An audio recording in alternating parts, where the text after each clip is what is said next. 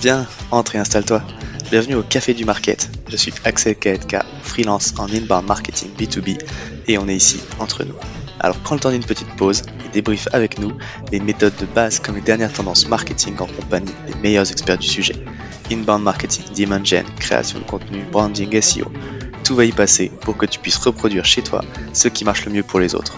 Si le podcast te plaît, n'hésite pas à le partager à tes collègues en me taguant sur LinkedIn ou en laissant 5 étoiles sur Apple Podcast.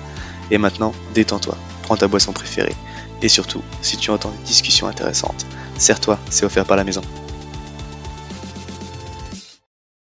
Pour ce podcast, j'ai l'honneur d'être soutenu par ma solution de marketing automation préférée, Cepledi.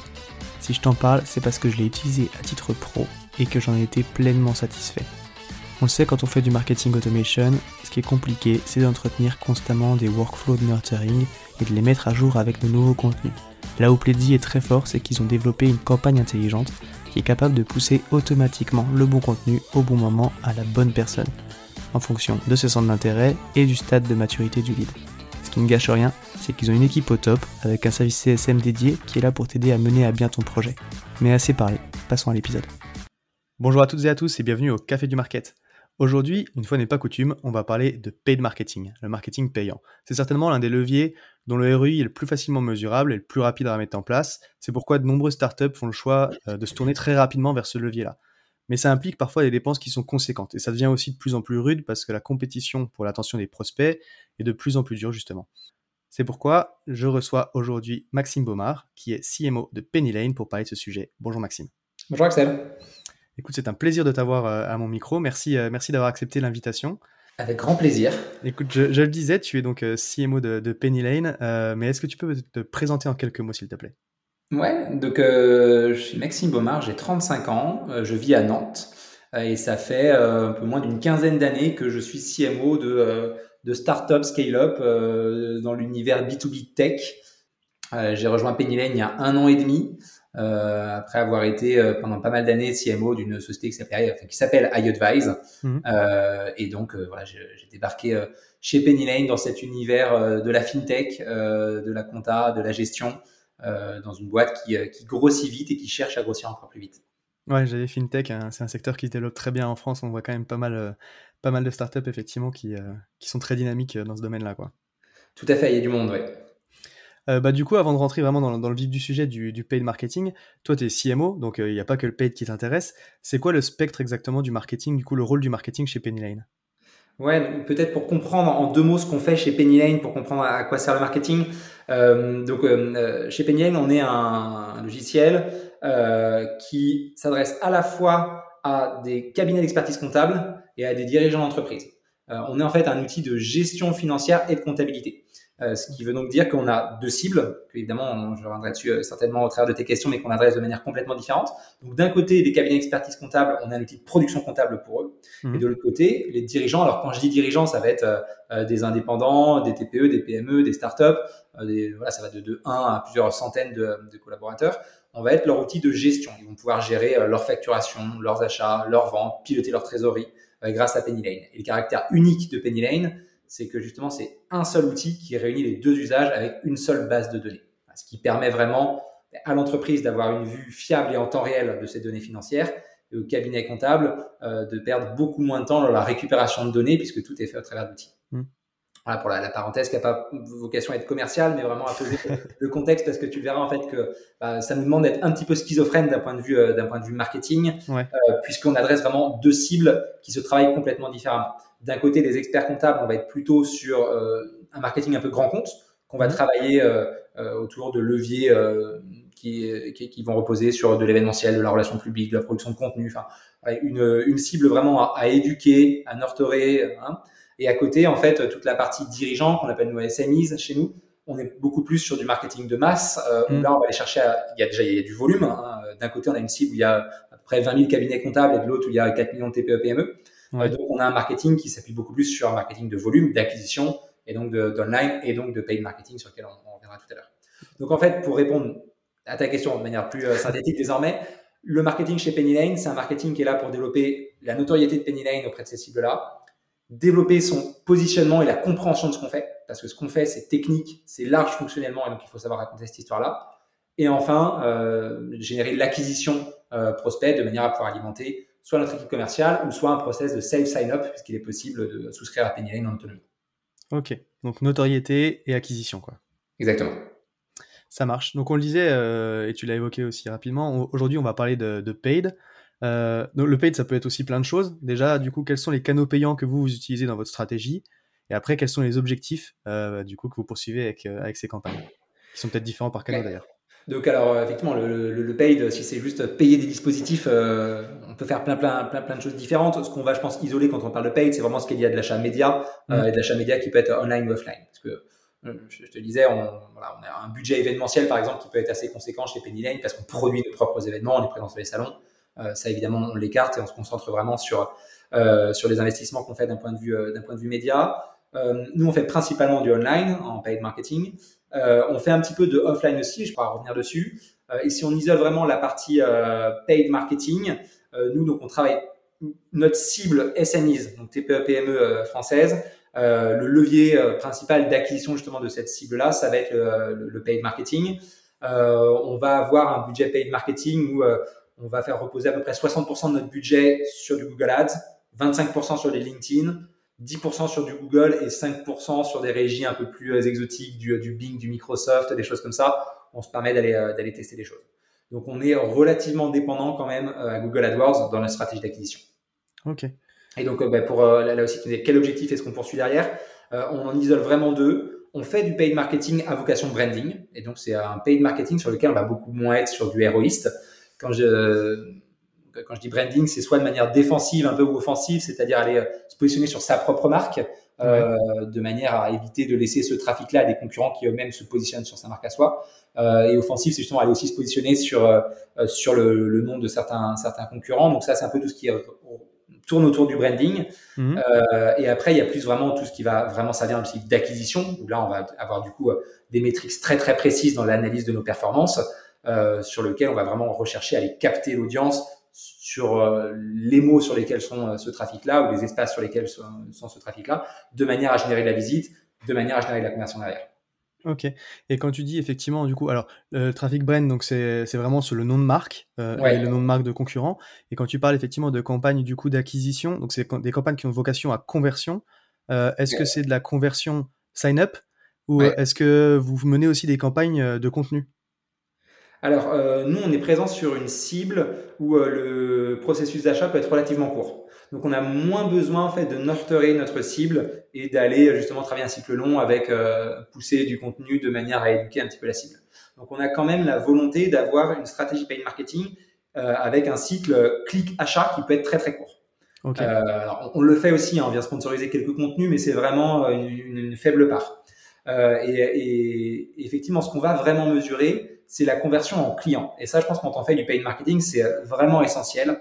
Euh, et, et, en fait, tout le monde ne le fait pas parce que le modèle d'attribution qu'il y a derrière en fait les campagnes euh, payantes sont souvent très très complexes. C'est-à-dire être en capacité vraiment de se dire ce client-là que j'ai gagné, il vient de déjà de telle source, que ce soit un Google, un Facebook ou autre, c'est compliqué. Et après de telle campagne, c'est aussi hyper compliqué c'est compliqué parce qu'il y a euh, la gestion des cookies qui est passée par là, il y a tout un tas de trucs qui fait que euh, on a de moins en moins en fait de données sur la qualité de son trafic. Et pourtant, c'est essentiel de tacler ce sujet-là, de, de, de l'attribution du trafic mmh. pour pouvoir avoir une vraie vue euh, de la performance quand on investit de l'argent en, en paid marketing. Et ensuite, ce que je dis, c'est aller jusqu'à la conversion, c'est essentiel parce que tu peux très bien avoir des campagnes qui performent beaucoup en génération de trafic, mmh. qui performent beaucoup même en remplissage de formulaires, mais qui vont pas du tout performer en, en souscription client un exemple tout simple, chez Penny Lane, donc nous, on a un produit qui est, qui est dense fonctionnellement. On mhm. propose à des gens de gérer euh, leur facturation, leurs achats, leurs notes de frais, ces choses-là. Donc typiquement, on va aller chercher en fait du trafic sur ces termes-là. Typiquement, un trafic sur les gens qui recherchent de la facturation. Ça, il y a du volume, on est capable de le, de le capter. Après, en fait, on va proposer à ces gens-là de remplir un formulaire de Save Sign Up. Et nous, chez nous, tu remplis le formulaire avant de découvrir les prix. Okay. Et donc, en fait, on va être capable de capter du lead à ce moment-là. On a des gens qui vont remplir des formulaires, donc très bien. Et puis après, donc on a la phase de découverte de prix et potentiellement on peut avoir un décalage là de quelqu'un qui se dit mince, euh, je souhaitais pas mettre ce prix-là ou, ou, je comprends mal le prix, voilà. Et donc on peut mhm. aussi avoir un drop à ce moment-là. Et donc c'est vraiment pour moi trois choses différentes quand tu fais du paid. Ramener du trafic c'est une chose, Le convertir en lead, c'est aussi une chose, et le convertir en client, c'en est une autre. Ouais, effectivement, tu le dis. Euh, je pense que des fois on l'oublie, mais ça dépend aussi peut-être de, la façon dont sont fixés les objectifs euh, du marketing, qui peuvent être des fois justement sur la génération de leads. Et donc on va se concentrer en fait sur ce trafic-là, mais potentiellement c'est pas du tout lié au business. Et du coup on va avoir l'impression de performer, mais on vendra rien. Et après tu vois, c'est intéressant aussi la façon dont tu l'abordes, mais tu le dis, c'est parce qu'au final votre cycle de vente il est très très court et ça pourrait presque s'apparenter, euh, j'allais dire au B2C quoi. Au final on a la publicité, on clique, on achète. Ouais. du coup, là, l'attribution, effectivement, elle va fonctionner très bien. Et tu vois, j'en parlais euh, donc dans un épisode que j'ai enregistré là euh, avec euh, Vincent Martinet de Relevant, qui, qui, utilise du paid dans, le, dans, la, dans une stratégie d'ABM, euh, mais qui du coup sur des grands comptes. Et en fait, c'est effectivement juste une étape du buyer de journée et il cherche même pas presque pas à l'attribuer parce que c'est pour retargeter les comptes qui sont passés sur le site. Et à ce moment-là, la vocation est presque un peu différente. On cherche pas à mesurer directement le ROI de la pub, mais c'est vraiment l'écosystème en fait de la campagne d'ABM qui compte. Quoi tout à fait. C'est plus facilement traçable, quoi. Ouais, alors c'est marrant. Enfin, tu vois, nous, du coup, euh, on a aussi une stratégie d'ABM qu'on alimente en paid marketing, qui va plutôt, du coup, être dédiée à cette cible d'experts comptables qui a des cycles de vente un peu plus longs. Euh, et en fait, moi, je trouve quand même que du coup, on a euh, des, des, des, sources qui vont être différentes. Nous, cette cible-là, on va principalement l'adresser sur LinkedIn. Parce que sur LinkedIn, tu peux avoir un targeting plus précis, tu peux vraiment avoir une segmentation des audiences qui est plus fine. Et là, bah, on va avoir des métriques qui vont être pas les mêmes que ce qu'on cherche à avoir sur Google AdWords. Euh, Google Ads. Sur, euh, sur, Google Ads, on va vraiment être sur du, ouais, du, click and pay quasiment, quoi. Mm. Alors que sur LinkedIn, on va plus chercher à travailler euh, du nurturing, essayer de justement de sponsoriser des contenus, essayer vraiment de, de se rendre visible auprès d'une audience hyper précise. Mm. Et là, tu pilotes plutôt de la vue, en fait, où tu vas être content si, si tu arrives à exposer ton message à, à la, bonne quantité de vues, parce que par défaut, tu sais que c'est une vue qui est cadrée en termes d'audience, ouais. vu que tu as défini l'audience en amont effectivement, c'est la différence entre Google Ads où tu vas te placer sur des requêtes et du coup tu peux cibler effectivement les intentions de recherche mais pas les personnes. Alors que LinkedIn, tu peux presque euh, diffuser tes publicités auprès d'une seule entreprise si tu en as envie. Quoi. Ouais, quasiment. Et Facebook, c'est un peu la même. Enfin, en fait, mm. plus tu as de capacité de, cibler euh, le visiteur, plus tu peux te permettre d'être sur des, euh, des, des métriques associées à de la vue, à de l'engagement et moins justement à de la conversion. Ok. Et du coup, alors, c'est quoi les étapes que, par lesquelles vous passez pour construire une campagne payante? C'est une bonne question. Euh, donc, euh, dans un premier temps, je pense que c'est très, très lié en fait au scope de ton produit. être capable de se dire, OK, je vais me positionner en payant justement sur les éléments de branding de mon produit, parce qu'il y, a mhm. de l'audience là-dessus. Et en fait, assez souvent, quand on commence à avoir une marque connue, on peut se poser la question de à quoi ça sert en fait d'acheter son propre nom de domaine, mais si les concurrents le font, c'est du trafic que tu laisses aux concurrents. Malheureusement, tu es obligé de, de, le faire et c'est un, peu dommage. ensuite, ça va être vraiment de scoper son, ce que j'appelle le, le, corps produit. Euh, c'est quoi concrètement ce que tu fais toi chez nous? C'est euh, logiciel de comptabilité, par exemple, logiciel de gestion. Donc là, il faut être ultra performant sur ces sujets-là, qui peuvent être des sujets sur lesquels il y a assez peu de volume, mais par contre, tu sais que même si le volume est faible, a priori, celui qui cherche une requête associée à ton corps métier, tu vas vraiment avoir la bonne réponse à lui apporter. L'intention d'achat est forte. Ouais. Et ensuite, il va falloir scoper, en fait, sans parler vraiment des requêtes long tail, mais euh, plus les requêtes qui sont peut-être des éléments un peu fonctionnels ou gravitants autour de ton produit, sur lesquels il peut y avoir beaucoup de volume. Par exemple, je te disais, nous, ça peut être des sujets de un bloc fonctionnel lié à la facturation, euh, ça peut être euh, la gestion des comptes pro, enfin des, choses de, mhm. ce type-là. Et une fois que tu as fait ça, en fait, l'idée c'est vraiment de venir cartographier le potentiel de trafic qu'il y a sur ces requêtes-là euh, et le coût qu'il faut y associer et, que, tu vas que, que, tu vas devoir mettre pour pouvoir générer suffisamment en fait de conversion. Et après, en fait, tout l'intérêt, c'est de, de, de, lancer ces campagnes-là et de bien monitorer justement, est-ce que sur tes requêtes corps métier, tu es vraiment au, taquet d'un point de vue impression, c'est-à-dire que tu euh, apparais dans, alors, rarement dans 100% des cas, mais au moins dans plus de 75% des cas quand tu as ces requêtes-là, parce que tu sais que tu vas être bon si la personne clique. Et mmh. après, sur tes requêtes un petit peu plus longues, c'est de trouver le bon ratio. Et, euh, et là, c'est tout l'intérêt, je pense, du paid marketing, c'est que le ROI, il est vraiment traquable. Euh, et puis pour pouvoir se, se, se, dire, voilà, oui, sur ces requêtes-là, il y a du volume, mais est-ce que c'est un volume que je convertis? euh, pour vraiment aller, aller au bout de la démarche Ok. Ouais, donc en fait, tu vas aller identifier les différentes bah, les différents termes, les différents mots-clés sur lesquels tu peux potentiellement te, te, te poser en fonction, de, comme tu l'as dit, brand, euh, l'achat direct et puis éventuellement le bloc fonctionnel qui est un peu plus large.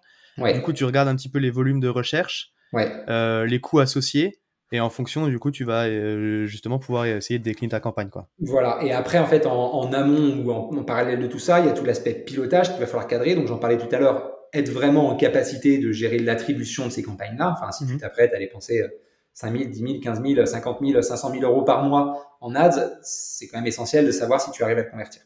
Euh, et, encore une fois, ça, c'est, euh, tu reçois souvent des, des, CMO sur ton podcast, j'en connais peu qui, moi, me disent, ah, nous, c'est bon, ce truc-là, on l'a taclé à 100%, il n'y a pas de débat. c'est très, très, très, très compliqué. et une fois que tu as fait ça, après, c'est euh, définir en fait tes indicateurs. Quand on dit on mesure de la conversion, ça veut dire quoi en fait mesure de la conversion mm. euh, Mesure un ROI, c'est pareil, ça veut dire quoi mesure un ROI on, parle pas mal en fait du payback, c'est-à-dire en fait se dire en combien de temps est-ce que je vais rentabiliser mon client? Euh, et tu vois la, moyenne marché dans l'univers du SaaS, on estime que si tu es aux alentours de 10 mois, c'est que tu fais du bon boulot. C'est-à-dire que si en fait, quand ton client te paye, enfin quand ce que tu payes pour gagner un client, tu mets 10 mois à le rembourser, alors tu es sur une démarche de ROI chercher un ROI en fait à court terme, à l'instant T de le jour de la conversion, quand tu vends de l'abonnement comme nous on fait qu'un abonnement récurrent, ouais. bah, c'est pas ça le sujet. Nous on est tout à fait prêt à mettre plus cher que évidemment le premier mois d'abonnement. Ce qu'il faut par contre, c'est qu'on soit en maîtrise du, pay, donc du payback, du délai de rentabilité, et aussi qu'on soit en maîtrise quand même du, du coût, euh, du coût vraiment d'acquisition. On, s'interdit en fait de dépasser un certain montant pour acquérir un client, et ça on l'a calculé justement en lien avec le payback. Okay. Je sais pas si c'est relativement clair ou trop technique ce que je dis, mais ces trucs-là sont vraiment à définir en amont, se dire voilà, moi je suis prêt à rentabiliser un client en combien de temps? Une fois que j'ai dit ça, ça veut dire que je suis prêt à attribuer quel montant pour gagner un client en paid. Euh, et une fois que j'ai ça, alors je suis en capacité de monitorer mes campagnes. Ok, donc euh, effectivement, c'est rapport un petit peu au final, tu l'as dit, pour le SaaS, c'est à la lifetime value au final du client. Euh, tu l'as dit, qui va, qui va peut-être rester en moyenne 3 ans chez toi ou 4 ou 5 ans, enfin bref. Et du coup, à ce moment-là, effectivement, tu es capable de dépenser bien plus cher que, que les 2-3 premiers mois d'abonnement. Et donc, il ne faut pas avoir juste cette notion-là de court terme quand tu regardes le ROI. Quoi. Quand tu as de la récurrence, effectivement. Ok, super intéressant. Et tu l'as dit alors, euh, vous avez mené aussi des campagnes euh, de print, euh, de, de, publicité du coup, bah ouais, tu l'as dit dans, dans des médias imprimés ou dans le métro, où on avait vu une photo de toi sur Twitter devant un abribus aussi. C'était quoi l'objectif de ces publicités? Et comment est-ce que tu mesures les retours de ce type d'opération? Est-ce que ça se mesure en fait même? Ouais. Donc nous, on l'a fait ça uniquement sur notre cible expert comptable. Euh, et sur la cible expert comptable, c'est une cible qui est vraiment euh, 20 000 cabinets d'expertise comptable. C'est une petite cible sur laquelle en fait on a vraiment besoin de rapidement développer notre notoriété et la compréhension de ce qu'on fait. Euh, et donc on a fait plusieurs plusieurs opérations en, en print au sens large. Genre en fait de l'achat presse. De l'achat presse, on en fait parce qu'il y a deux trois médias, euh, magazines, euh, un peu euh, les trucs que tu retrouves dans l'ensemble des cabinets qui traînent sur, sur les bureaux. Et donc en fait, d'un point de vue un peu brand validation, tu te dois en fait d'exposer un peu ta marque là-dessus. Et puis malheureusement, c'est aussi un jeu de voilà, si tu veux être repris d'un point de vue RP, il faut aussi tu contribues un peu à l'écosystème. Donc là, c'est presque un truc un peu politique et aussi brand validation où en fait bah, l'expert comptable, sans tomber dans le cliché, mais euh, quand il va se tourner vers un nouvel outil, il a besoin de savoir que cet outil-là, c'est un truc qui est un peu sérieux. Et le fait de l'avoir vu sur son magazine euh, de l'ordre des experts comptables, c'est un truc qui va le rassurer. Hmm. nous, on fait en fait de l'achat presse, papier, dans un objectif de réassurance de cette cible-là. Ok. Ensuite, on fait de l'achat de temps en temps en, euh, en abribus ou en, en, en 104 par 3 de métro, par exemple, uniquement pour accompagner des événements sur cette cible-là, il y a un truc qui s'appelle le congrès de l'ordre des experts comptables, le congrès national de l'ordre des experts comptables. C'est la grande messe des experts comptables. C'est une fois par an. Euh, L'année dernière, c'était à Bordeaux. Cette année, c'était à Paris. Et donc, dans ce cas-là, ce qu'on va faire pour vraiment construire un dispositif événementiel complet, c'est qu'on va se dire comment est-ce qu'on peut capter l'audience, l'attention de notre audience de manière la plus globale possible. Euh, et donc, on va aller faire ce genre d'opération-là, où là, cette année, tu arrives à Porte de Versailles, et en fait, euh, tout le, le, le tunnel porte de Versailles, bah, tu avais euh, de, de, la com Penny Lane. C'est-à-dire que c'est des coms qui, d'un point de vue financier, sont euh, hyper modérés. Hein. C'est pas des coûts, enfin, on parle de trucs à moins de 10 000 euros. Je mmh. dirais, 10 000 euros, c'est beaucoup d'argent. Mais euh, voilà, c'est pas des trucs qui coûtent des centaines de milliers d'euros ou des, millions d'euros. Et en fait, mettre 10 000 euros pour faire en sorte en fait que sur un événement qui va attirer 5000 personnes sur lesquelles tu as les trois quarts des gens qui passeront par cet endroit-là, tu sois la première marque en fait qu'ils voient avant qu'ils arrivent sur le salon, qui plus est, nous, à chaque fois, on essaye de le faire avec un peu des, campagnes, un peu jeu de mots, un peu marrant, machin. Euh, créer aussi une espèce de dynamique, un petit peu de, de recommandation, c'est le genre de choses sur lesquelles tu vas t'appuyer après en social media pour expliquer que tu as fait ce dispositif-là. Mhm. Voilà, ça, on le fait. On ne mesure pas du tout les performances de ça. On n'en cherche, cherche pas de l'acquisition.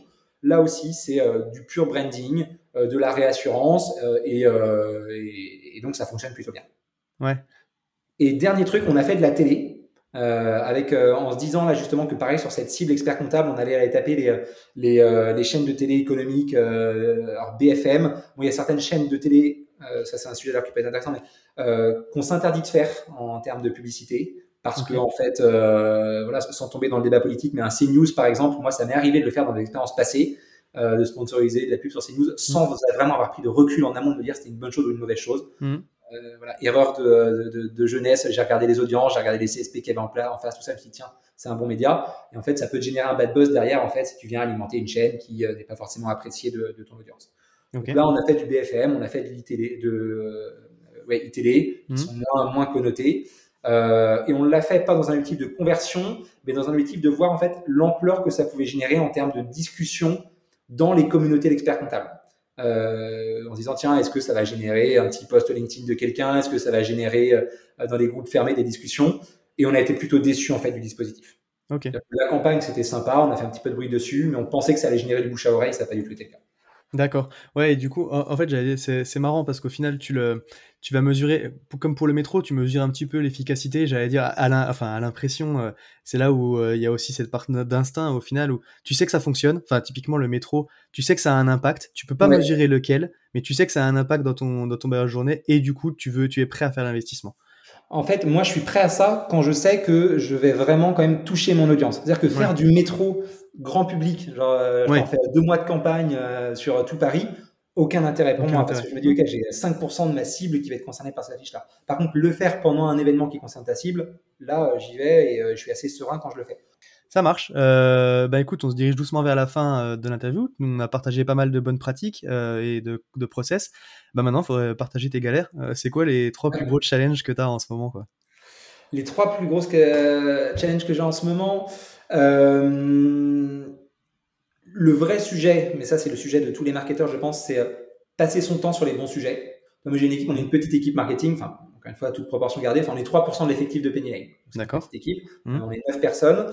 Euh, quand tu commences à avoir cette taille d'effectif-là, tu peux rapidement avoir des gens qui s'emparent de sujets, qui leur semblent être les bons sujets, euh, qui le sont certainement, mais est-ce que ce sont les prioritaires? Moi, vraiment à chaque fois, ce, je suis, euh, j'ai une conviction, un amour profond pour le, le focus et s'assurer qu'on est sur les bons sujets qui vraiment servent un objectif et qu'ensemble on avance dans la même direction. Donc, euh, plus un sujet managérial, mais je pense que beaucoup de CMO euh, se, reconnaîtront euh, là-dessus. Donc, mhm. passer les temps sur les, bons sujets, avoir le bon ratio entre brand et performance. et assez souvent, quand même, c'est une aiguille qui, qui va à gauche, à droite, à gauche, à droite. Et c'est assez rare, je trouve, des boîtes qui arrivent à être assez justes sur les deux sujets à la fois. Mhm. donc, moi, je suis assez convaincu qu'on a besoin vraiment de bah, d'avoir une stratégie marketing qui est drivée par la perf. On a un site web qui est notre magasin en ligne, c'est là où tu achètes en fait du penny lane. Donc ce site doit raconter quelle histoire, celle qui plaît à celui qui a fait la requête Google ou alors celle qui plaît à celui qui a entendu ta marque et qui a besoin d'être rassuré par ton discours? Euh, donc voilà, c'est un peu ce, euh, cette schizophrénie entre, euh, entre, entre les, les, deux, les deux objectifs. Euh, et puis après, mon dernier sujet, ça c'est celui de tous les CMO qui sont des scale-up, c'est le sujet de la scalabilité. Mm. Il y a plein de choses qu'on fait. Et si on ramène ça au paid marketing, on dépense des budgets euh, qui, euh, euh, qui sont encore, encore raisonnables par rapport à, d'autres, à d'autres confrères. Et la question, c'est jusqu'où est-ce qu'on peut aller? Jusqu'où où est notre plafond de verre? C'est-à-dire que tu peux dépenser plus, mais on sait très bien que c'est pas exponentiel. C'est parce que tu dépenses dix fois plus que tu auras dix fois plus de, de leads ou de, de revenus. et donc voilà, c'est être en maîtrise de ces leviers pour scaler. Et nous, on est encore une jeune boîte où il y a des choses qui marchent très très bien, mais demain, si tu me dis, tiens, tu as dix fois plus de revenus à mettre sur tel ou tel sujet, on est encore dans cette phase où c'est compliqué de dire euh, sereinement, je les mets là-dedans parce que je sais que ça performera, parce que je ne connais pas encore mes plafonds de verre. Ok. Écoute, super intéressant. Merci, euh, merci pour tout ce partage et tout ce que tu as, bah, du coup, tout ce que tu as partagé pendant l'épisode. Si tu devais euh, donner un conseil, du coup, aux, marketeurs par rapport au PED, si tu devais retenir une chose de tout ce qu'on s'est dit là, ce serait quoi? Je pense qu'il ne faut pas hésiter à se faire accompagner par euh, des gens dont c'est vraiment le boulot. Euh, parfois, on peut se dire, tiens, j'y vais avec un tout petit budget et je bricole un peu moi-même et je tire mes conclusions. Le truc, c'est c'est très complexe. Hein. Enfin, c'est de la bourse un peu quand même, et avec des outils qui sont complexes, on peut rapidement faire des erreurs, donc on peut rapidement en fait tirer les mauvaises conclusions. Donc, euh, parfois, moi, je conseille de allez-y avec un plus petit budget et dédier l'autre partie du budget à un freelance, à une agence euh, qui connaît vraiment le boulot, de manière à faire les vrais bons tests dans les bonnes conditions et bénéficier aussi de, euh, bah, de la capacité de comparaison que peut avoir quelqu'un euh, dont, c'est vraiment le boulot. Mm. Donc voilà, c'est un sujet, si on y va, voilà, faut y aller avec, avec une vraie intention de, de, faire bien les choses. Et il y a vraiment de bonnes agences et de bons freelances. N'hésitez pas à me poser des questions sur LinkedIn si vous voulez des mises en relation qui, peuvent, qui peuvent aider les boîtes, même des boîtes qui arrivent avec des tout petits budgets. Ok, bah écoute, euh, merci beaucoup Maxime. Tu as devancé ma dernière question. J'allais dire si effectivement il y a, y a, une question pour toi, on peut te contacter par LinkedIn du coup. Ouais, pas de problème. tu, euh, tu l'as devancé. Bah écoute, encore, euh, encore merci d'être venu sur le podcast. C'était un plaisir de, de, te recevoir pour parler de ce sujet-là. Et je te dis donc bah, à bientôt. Merci beaucoup pour l'accueil. À tous ceux qui ont tenu jusqu'ici, déjà merci beaucoup, et j'imagine que le sujet vous a plu, donc n'hésitez pas à envoyer de bonnes ondes à notre invité. Pour ceux qui le souhaitent, le meilleur moyen de soutenir le podcast, ça reste d'en parler autour de vous et de laisser 5 étoiles sur votre plateforme d'écoute préférée. Je compte sur vous. Et dans tous les cas, je vous dis à bientôt pour un prochain rendez-vous au Café du Market.